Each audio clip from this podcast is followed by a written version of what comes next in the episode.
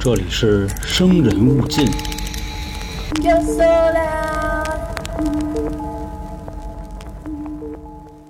大家好，欢迎收听由春点为您带来的《生人勿近》，我是老航。想收听更多精彩节目，请关注微信公众号“春点”，那里边啊有好玩的。本期节目呢，继续给大家带来香港十大奇案系列。今天咱们要说的这个啊，是其中排名第六的康怡花园烹尸案，也有一种叫法啊，叫康怡花园烹夫案。说到这儿啊，烹夫。大家肯定就知道，凶手啊是一个女的。十大奇案里边啊有一个女凶手，这事儿反正是挺稀的。但实话实说啊，这个凶手并不是一个悍妇，就是一普通的家庭主妇。期间呢，跟自己的丈夫啊闹了点矛盾，一气之下啊就把自己这丈夫给炖了。那么说，当年究竟发生了什么事儿，让一个妇女把自己的丈夫先杀后炖呢？咱们把时间呀、推回到一九八八年，在一九八八年的二月二十二号晚上啊，二二二，一个叫付美玲的女孩下班回家，到了家门口呢，这掏钥匙开门，捅了几圈啊，她发现这门啊打不开，但不是门坏了啊，是门从里边给反锁上了，就跟门口琢磨啊，这门为什么从里边给锁上了呢？想不明白。直接呀就敲门啊，当当当当当当，敲了一会儿，发现不开，自己啊站门口就琢磨，这个门是从里边反锁的啊，所以家里肯定有人。咱们知道啊，敲门敲不开怎么办啊？那加力度呗，接着敲啊，咣咣咣咣咣咚咚咚咚咚咚，就这么敲。旁边的邻居纳闷啊啊，这怎么这耍猴的来了是吗？反正就敲了半天。那么说，大概过了多久呢？差不多得有五六分钟，这门开了，眼前呀就是他自己的母亲，看了一眼，哎呦妈，你怎么浑身是血呀？这时候啊，他妈一扭头，直接呀就回屋了，没搭理他。付美玲啊就追过来了，怎么了妈？出什么事儿了？他妈还是没理他，啊，又问我爸呢？这时候啊，他妈抬头了，你爸呀？死了。当时啊，付美玲听见这句话以后，特别的淡定。为什么呢？因为在他们家呀，他妈跟他爸就经常这么聊天啊。怎么说呢？这两口子感情特别不好，已经二十多年了啊，经常这样。但反过来一想，我妈这身血是怎么回事啊？而且不光身上有，地上还有啊，一滩。再问就不说了啊，这血哪来的不知道。一问说他爸去哪儿了，他妈就告诉死了，啊，估计啊是应该刚才家里边动手了，可能是这爹妈打起来了。但瞧我妈这个状态啊，应该是大获全胜。怎么说呢？那看着是屁事儿没有，而且还打一地血，那血肯定不是我妈的。但从目前这个局势上来看啊，我妈应该是给我爸给砍了，要不怎么能这么多血呢？啊，就跟这操心他爸，应该是啊上三儿那儿养伤去了。这块咱们介绍一下啊，付美玲的父母夫妻之间呀感情特别的不好，因为付美玲回家以后啊就看见这景虽说是有点刺激啊，但她可没往那方面想，反正是自打出生以后开始算啊，她的父母就隔三差五的打架，而且听他妈那意思啊，他爸在外边有一个固定的三儿，好像是母亲怀着自己的时候，他爸呀没事就找这三儿玩去。啊，成宿成宿的不回家，还说呀，当时这事儿就连付美玲的舅舅都知道。啊，他舅舅是他母亲的弟弟。就有一回啊，他这舅舅啊，就碰见自己这姐夫跟一女的啊吃饭呢，啊捯饬的忒啪的啊，那女的也是穿的倍儿有样俩人啊跟那儿推杯换盏，反正从这个眼神上来看啊，感觉就不大对。这应该啊就不是那种正常的朋友关系啊，但也不好意思直接就进去问去呀。后来呢，就把这事儿啊旁敲侧击的跟自己的姐姐说了。姐姐听了以后啊，直接就哭了。哎呀，说你不知道啊，你姐夫啊现在变一人啊。我们俩搞对象的时候啊，我觉得这人还挺好的啊。谁知道结了婚以后这样啊？我知道那女的，之前那是他们同事啊，后来就成了他情妇了。真的弟弟，你姐夫养一三儿啊，对我来说那是多大的心灵伤害啊！啊，就看姐姐跟这儿哇哇的哭啊，还怀着孕。那时候，弟弟这心里啊就气不打一处来，心说呀，我得跟我姐夫谈谈这事儿。后来呢，有一次碰上姐夫了啊，先是寒暄了几句，哎，姐夫挺好的啊，怎么样最近？啊，姐夫说，哎呦我操，挺好的啊，你也挺好的啊，那咱回家吧。这弟弟就说，别去呀，别回家呀，啊，我这有事儿找你啊，就把之前姐姐哭那事儿啊都跟姐夫说了。咱这块说啊，弟弟这个人还是挺理性的，怎么意思呢？他不是那种流氓混子啊，跟姐夫说那意思，你对不起我姐，我弄死你，那他没有。他跟姐夫那儿啊是晓之以情，动之以理，那意思就是我姐现在怀着孕啊，马上就要生了，你这样你出去招猫递狗去不对啊，不应该这样。糟糠之妻不可弃，这道理你不明白吗？是不是？咱老爷们就不该干这事儿。所以说这事你看怎么着吧。当时啊，反正是给姐夫说的，就有点不好意思了，好像是认识到了自己的错误啊。姐夫当天晚上就回家了。咱之前不说过吗？姐夫是一个三天两头不着家的人，天天呀跟自己这蜜腻歪，所以啊，这小舅子一说完，直接就回去了。那咱们这块跳出来啊，因为我刚才说的那个是二十年以前的事儿，不过咱们这块可以想一下啊，付美玲的这个父亲跟自己的这三儿。感情也真是够深厚的啊，都二十年了。因为付美玲今年二十多了嘛，当时她母亲怀她的时候啊，她这爹就在外边乱搞，而且这么多年了啊，听母亲的意思没换过人，所以啊，这两口子就打了这么二十年。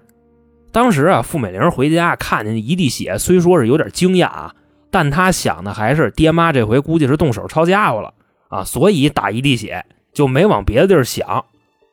后来呢，就过了一个多月啊，这付美玲就一直没见过他爸，心说这事儿就有点不对了啊，那意思我爸不会真出事儿了吧？自己啊在屋里就这么琢磨啊，就一个月以前那景儿先是回家啊拿钥匙开门，这时候呢这门是反锁的，敲门敲了半天，我都敲出一套 BGM 来了啊，我妈都不给我开。后来呢开门的时候自己一身血啊，屋里地下还有血，我妈就跟那擦。哎呦，我爸不会真没了吧？我妈能干这事儿吗？反正一想到这儿啊，付美玲那脑子里就开始过画，就包括他母亲这些年的种种行为，就全想起来了。就近些年啊，他母亲好像是受了什么刺激啊？为什么呢？没事就说屋里有鬼，而且经常就是大半夜的啊，自己抱着被窝跟褥子，跟一旮旯都那么坐着啊，手里拿一擀面棍啊，跟那喊：“你别别别过来啊，别过来！”反正就说这意思吧，就是因为这个，他们家五年时间呀，搬了四回家。心说，我估计啊，我妈这成天疯疯癫癫的，可能是有点精神病啊，杀人应该不至于。反正啊，这付美玲就跟这给自己宽心吧，那意思自己的爸爸应该还活着呢啊。但这么一想，什么都是假的，就爹没了是真的。后来啊，又过了几天啊，这个付美玲就有点憋不住了，去他爸上班那工厂找去了。他爸呢叫付堂。啊，进去以后呢，就看见厂子里一帮这个叔叔阿姨，就问说：“您好啊，我是这个付堂的女儿，我爸在这儿呢吗？”这其中啊几个人就说：“不知道怎么了啊，你爸已经一个多月没来上班了，我们都以为找着好活颠了呢。”啊，说姑娘，你要不上别的地方找找去呢？付美玲啊一听就愣了，啊，一个多月没回家了，啊，也没来上班，私奔的概率应该是不大。啊，因为他父亲那情儿也在这上班呢。刚才提过呀，他爸那情人是他们单位同事啊，他在那儿呢，就我爸没了，所以肯定不是私奔。自己啊，跟他爸工厂门口就这么站着，心里呢也是一种说不出来的滋味。这时候啊，他就只有一个想法：回家再问我妈一次。走在路上的时候啊，他这个心情啊特别的忐忑。啊，就一边走一边哼哼，我就阿个得阿个都阿个得都，啊，就回家了。这块要不明白我什么意思，可以打开一个任意的音乐 APP 啊，你搜索一下“忐忑”，你就明白了。走到自己家楼下，实话实说啊，不敢上去，不知道怎么来面对自己的母亲，而且我怎么问呀？啊，我说妈，你是不是给我爸弄死了？你说小孩要这么说话行啊？我都二十多了，我也不能这么问呀。就跟自己家门口就转悠。这时候呢，他碰见人，谁呀？他叔叔啊，就是他爸的弟弟，二叔来了，看见付美玲啊在自己家楼底下转悠，就问他：“哎，你干嘛呢？”他一看呀，是自己的叔叔啊，就把这事儿啊跟叔叔说了，就刚才我说那堆啊，全来一遍。这叔叔一听啊，就不说话了，因为自己也一个多月没见着自己哥哥了啊，听侄女这么一说，心里也倍儿突突，说咱啊也别回家问你妈去了啊，我怕一会儿问急眼了，你妈给咱俩再摘了啊，那犯不上，直接就报警就完了，就说你爸丢了，一个多月没见着人啊，另外你再把你妈那点事儿跟警察说说啊，让他们查。付美玲一听啊，叔叔说的有道理。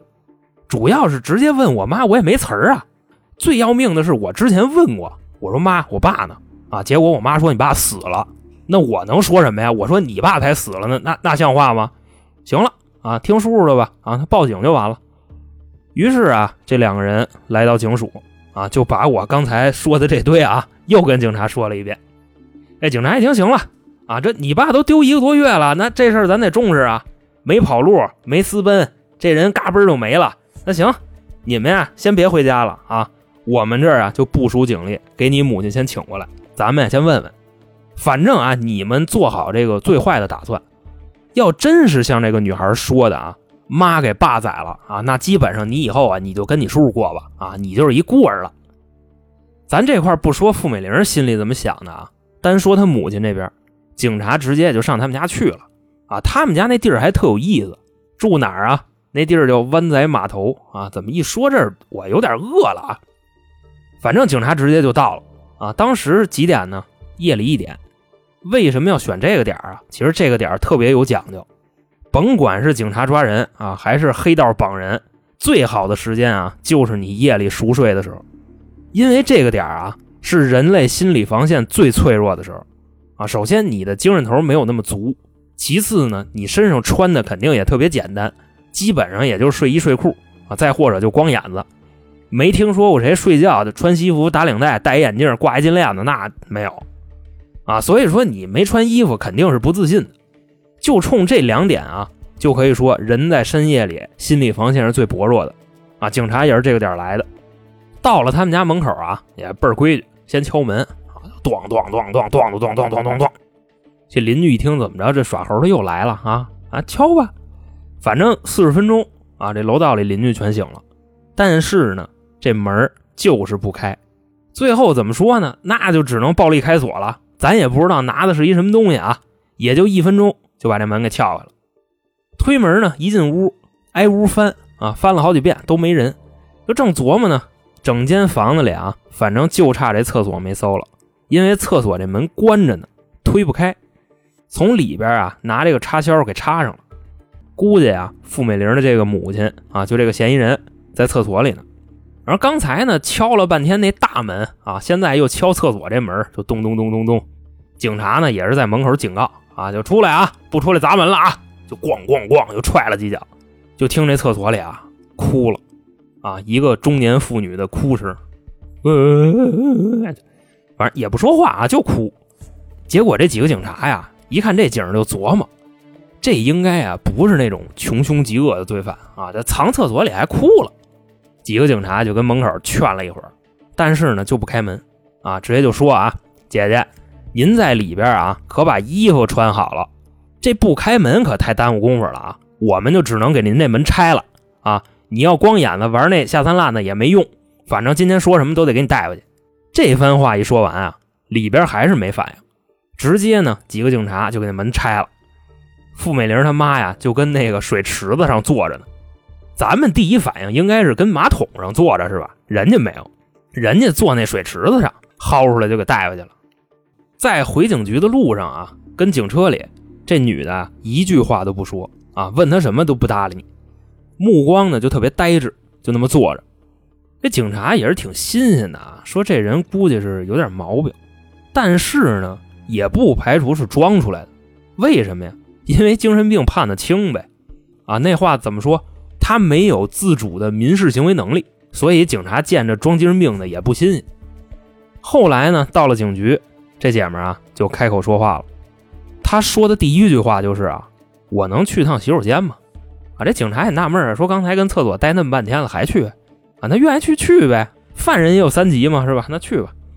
当时啊，还有一个警花啊，就是女警察啊，香港那边叫驼枪师姐，跟着她一块去的厕所，也是啊，在门口转悠了差不多得有半个小时啊。这女警站的实在是太累了。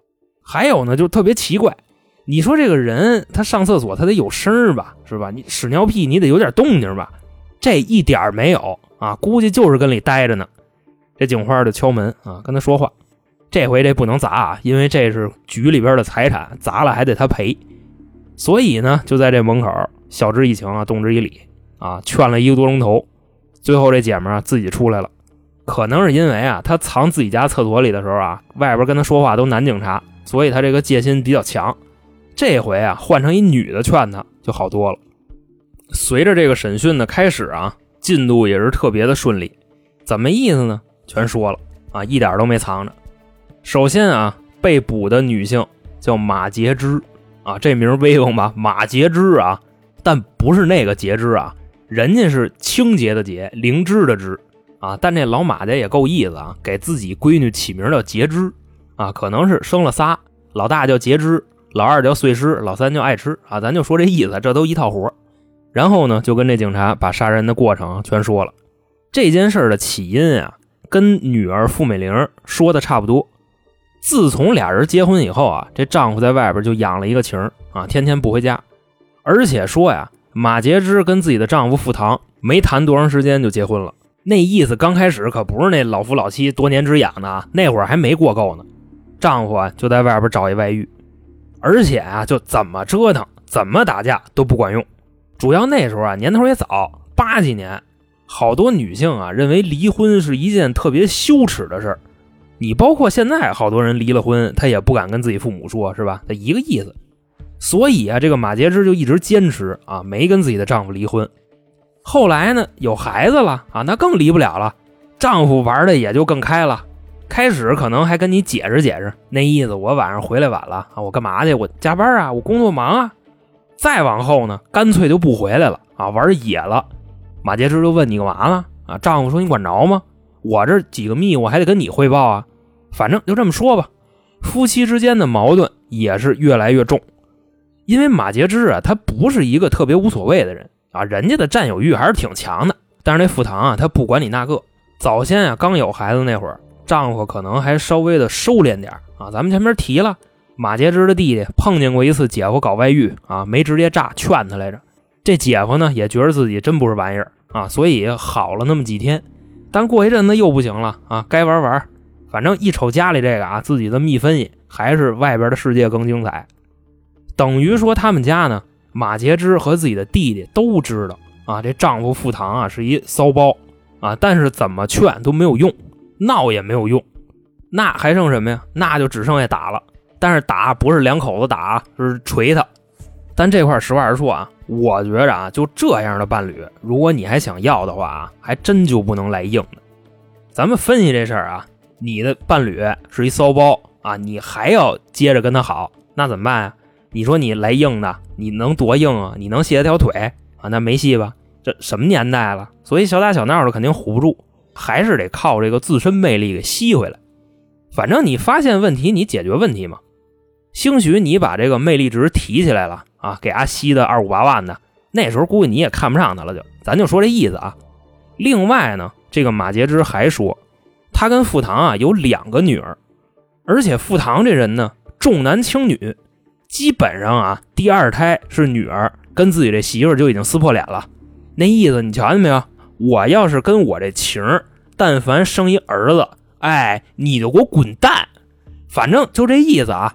但我估计他是没看过黄宏跟宋丹丹那小品啊，《超生游击队》那里边啊，宋丹丹有一句经典台词啊：“生男生女，老爷们是关键。”你播的种是什么，这地里就长什么。傅唐那意思可能是说呀，自己媳妇这破盐碱地。咱接着往后聊啊，那马杰之和他的弟弟当时是怎么干的呢？就是特别常规那种啊。之前弟弟先劝啊，劝完了没用，姐姐呢跟家闹啊，更完蛋了。那老娘们劲儿一上来，这谁受得了啊？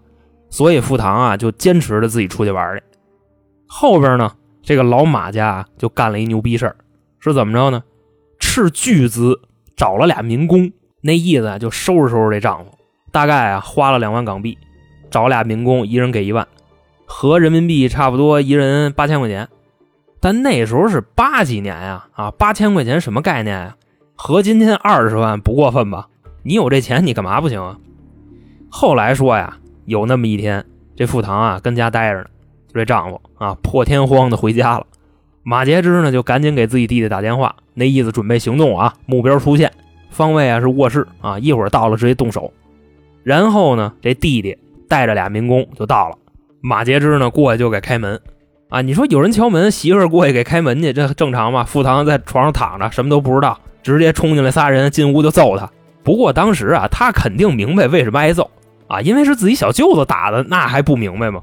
反正也没还手啊，富堂也没有多大劲儿，外加上自己这岁数也不小了，也四五十了嘛，打架肯定是打不动了。外加上人还仨人啊，自己小舅子还俩民工啊，兵帮的，反正就给他一顿歇。打完之后呢，就给这富堂啊捆上了啊，捆炕上了。主要啊就是这俩民工捆的啊，因为捆人是一门学问，这一般人他不会。捆上以后呢，不像咱们看视频似的啊，姐夫并没有遭到任何的羞辱啊，也都是好好聊的。这小舅子呢就跟自己姐夫说：“说姐夫啊，你看我这个也是没有办法的办法啊，您这太过分了。”今天呀，我要不出手，你就以为我们老马就没人了，是吧？天天欺负我姐啊，外边还养一情，一天到晚你不回家，我姐呢还给你生俩孩子。这富堂啊就说啊，就这姐夫说行啊，我知道了，我这事儿啊办的是有点操蛋啊，那你说怎么办吧？这小舅子说这么着啊，你保证以后跟这个情儿你一刀两断，咱这事儿就过去了啊，行不行？姐夫说：“那没问题啊，主要我这岁数也大了，我也玩不动了，那我就踏踏实实跟你姐过呗。”啊，小舅子说：“行啊，你说的啊，咱老爷们说话咱得算话啊。那行，走了啊，姐夫，再见。”说完，带着这俩民工就走了。但咱这块说啊，那绳可没给他解开啊。这弟弟什么意思呢？恶人我来当啊，好人得姐姐当，给姐姐留着呢。那意思差不多就我们走一会儿啊，这姐姐过去把那扣就给摘了就完了呗。过了一会儿啊，富堂还跟屋捆着呢啊，这会儿就喊了：“哎，媳妇儿，你给我解开呀，勒着我怪难受的啊，打也打了，捆也捆了，你差不多得了呗。”这妻子就说呀：“就得捆你啊，要不你不长记性，解什么解呀？勒死你丫的！当然那你丫的肯定不是他说的啊，我就那意思，毕竟人家好康那边他不会说这个，反正啊就是不解。那么说捆了这富堂多长时间呢？一天一宿。”啊，头天弟弟跟俩民工把这丈夫给打了，捆上了。啊，咱们都觉着说这弟弟一走，媳妇就得给丈夫解开吧？但是啊，并没有，拿他出气呢，溜溜的捆了一宿。而且富堂在家里喊啊啊，各种骂街，反正我丢你啊，我丢你户口本啊啊，就骂的可难听了。最后啊，这马杰之实在是听不下去了啊，就找了一胶布给富堂啊那嘴给糊上了，反正啊一直就没给解开。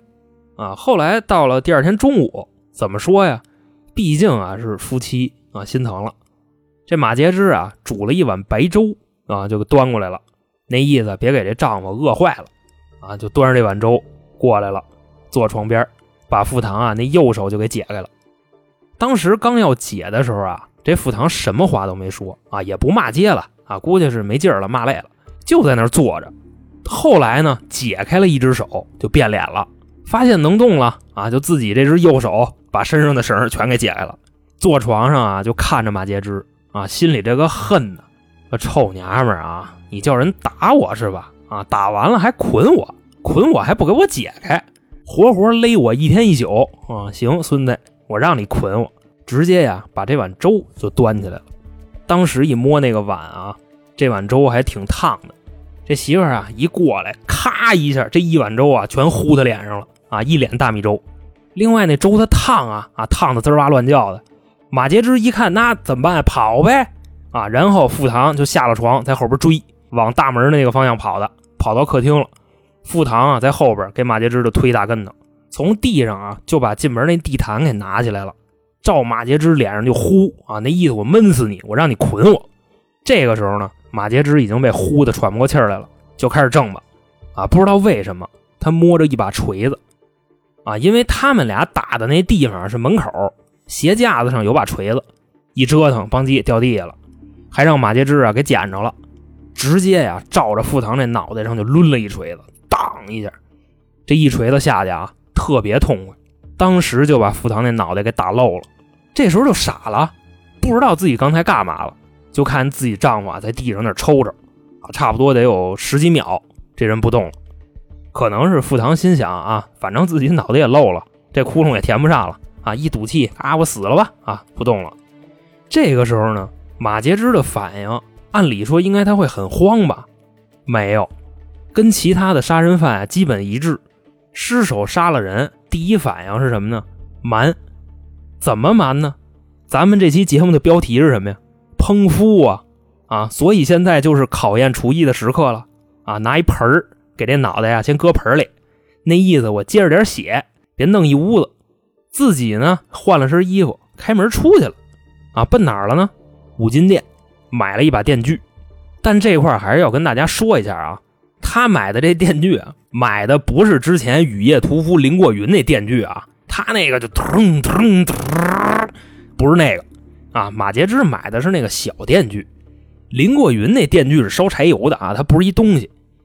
到了家以后呢，一进门啊，挺好啊，自己丈夫还跟地下躺着呢，反正没跑啊，那干呗，家伙都买回来了，直接呀就把这电锯一接电啊，就这电锯这么一开开，滋，关上了，怎么意思呢？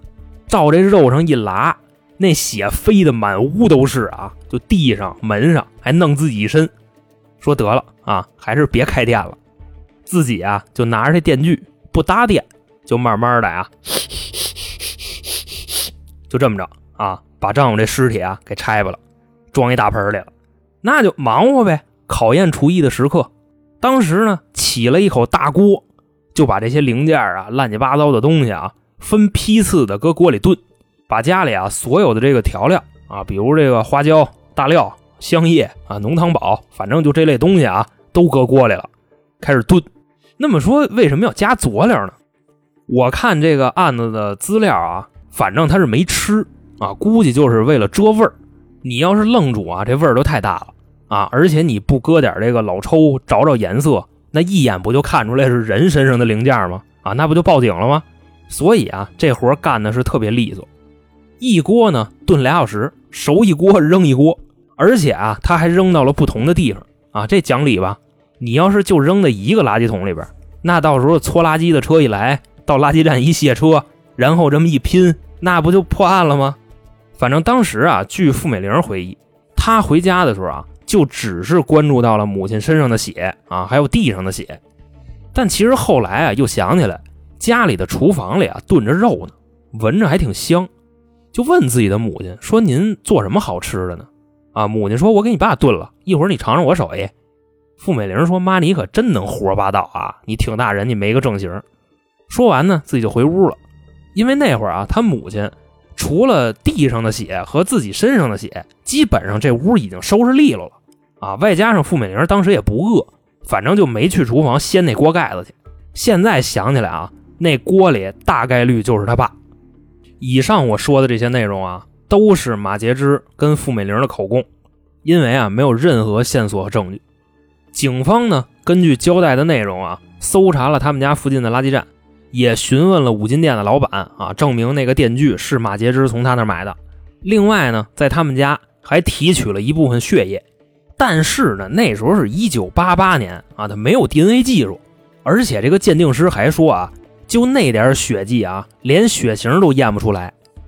最后再说啊，傅唐的尸体或者说是被炖的那些尸块啊，就锅里那堆啊，一点都找不着，包括马杰之自己说的啊。把傅唐打死的那把锤子、分尸的电锯，这东西全找不着。综上所述啊，本案没有尸体，没有凶器，没有其他证据，仅凭马杰之一人的口供啊。为什么是一个人呢？他女儿跟警察说的那些东西啊，也都是马杰之告诉他的。所以啊，这件案子没法定罪。另外呢，两名精神科的医生啊，鉴定马杰之患有严重的精神分裂症。就咱们之前说的啊，就五年搬了四次家，天天说那屋里闹鬼啊，应该是真有精神病。所以最后啊，在庭上法官的判罚是什么呢？判处马杰之谋杀罪名不成立，但是误杀罪名成立，因为他承认杀人，但考虑到呢他是个精神病，所以啊就被强制的送往精神病医院，无限期的治疗。基本上说到这儿啊，这事儿就说完了。之所以这个案子能流传至今啊，其本身在香港市民的心里，它还算是一个悬案啊。因为就算马杰之交代了全部的杀人过程，那他也是个精神病啊，谁知道是不是说的全对呢？另外再补一句啊，马杰之在判决的七年之后就已经从精神病院出来了啊，回归到了正常的生活。现在呢，干嘛咱也不知道。最后啊，这个故事还有一个小插曲是什么呢？大概是在一九九六年啊，就康怡花园凶杀案发生的这种房子隔壁那家换了一个租户。有一次呢，跟物业投诉啊，说我旁边那家啊两口子晚上天天打架啊，你们能不能管管呀？太吵了，一点素质都没有。这时候呢，物业给他的答复是：哥们儿，你别胡说了，你旁边那间房子已经空了八年了。那么好。这个就是在香港十大奇案中排名第六的康怡花园烹尸案，到这儿呢就给大家讲述完毕。啊，能听到这儿的朋友呢，我跟大家有一个不情之请啊，希望各位能给《生人勿近》这张专辑一个好评啊，不是在节目下边评论啊，是您在播放列表那个页面啊就能找到评价这一栏。如果您喜欢我们的节目呢，希望能给一个五星的好评啊！另外有好多听众啊，手一出溜给的四点五星，所以跪求之前给过好评的听众啊，稍微看一眼，那个是能改的。希望给四点五的，您能再往上推一格啊，算是支持一下我们。还有呢，就是我老黄和娇姐近期啊，我们录了一个关于字母亚文化的节目啊，在微信公众号“春点”回复“特别”两个字就能找着啊。这方面感兴趣的朋友啊，可以去听一听。在节目的最后呢，跟大家介绍一下近期台里的情况啊，因为有很多新朋友不了解我们。